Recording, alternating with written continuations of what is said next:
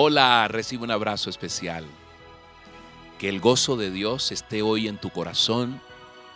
Que ese mismo gozo te permita y me permita ver las maravillas que Dios ha puesto en nuestras vidas. Que hoy abra nuestros ojos, nuestras manos para ser bendecidos por ese gozo, por esa alegría genuina. El apóstol Pablo nos invita, Filipenses 4, del 4 al 7, mira lo que dice, mira cómo nos inspira, mira cómo nos llama a estar gozosos. Alégrense siempre en el Señor, insisto, alégrense, que su amabilidad sea evidente a todos.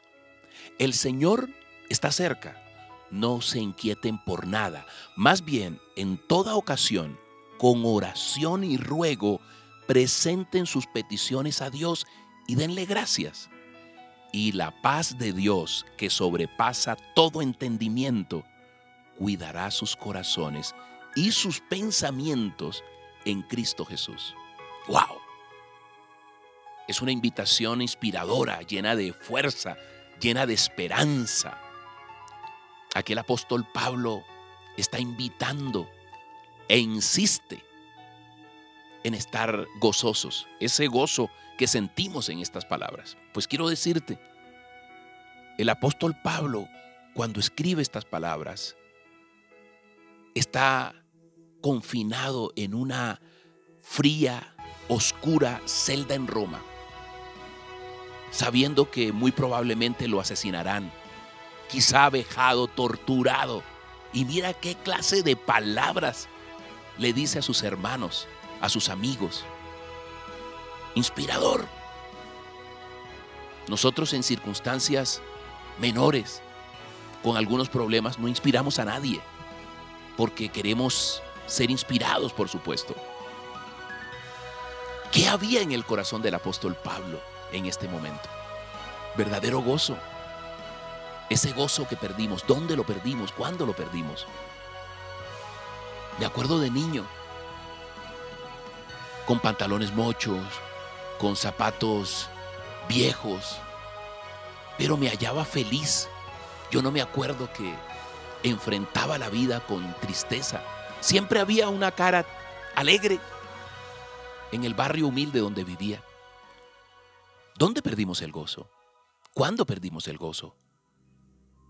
El gozo del que nos habla Dios no es un gozo que está en los bienes materiales no es el gozo que está cuando ganamos, es el gozo espiritual. Por eso es un gozo que va más allá de las circunstancias.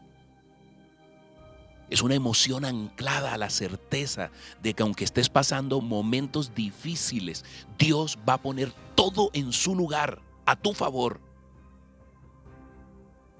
Y más temprano que tarde, todo cambiará. Yo lo creo, tú lo crees. ¿Qué sucede con eso? Que eso cambia nuestra actitud. Y cuando cambia nuestra actitud, cambia nuestro entorno, porque la gente nos está viendo cómo reaccionamos, más que cómo accionamos, cómo actuamos.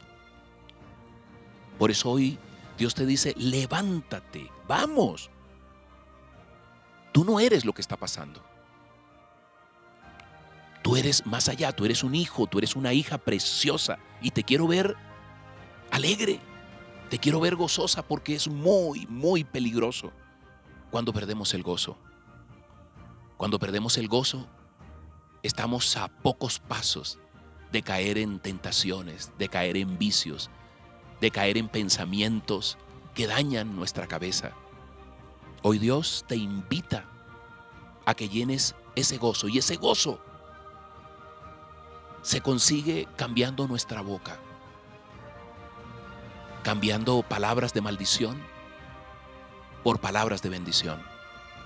Ese gozo se consigue solamente acercándonos a nuestro Señor Jesús. Por eso hoy dile, Padre Santo, perdóname. Perdóname mi actitud, Dios, ante los problemas, ante las circunstancias difíciles. Reconozco, Señor, que muchas veces soy mis problemas. Hoy te pido, Señor, una nueva actitud, Dios. y ese gozo que viene de ti. Hoy dile, Señor, perdóname porque yo te pido tantas cosas y siempre se me olvida encargarte gozo para mi nuevo día, encargarte alegría para encarar la vida que me ha regalado Dios. Hoy te pido que inundes mi corazón de ese gozo que tenía el apóstol Pablo en esas circunstancias tan difíciles, Dios.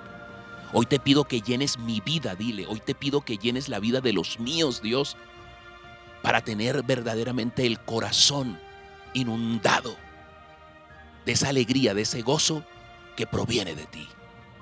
Gracias, Padre Santo. Gracias te doy. En el nombre poderoso de tu Hijo Jesús. Amén y amén. Soy Moisés Angulo y Dios te dice, yo voy contigo. Feliz día.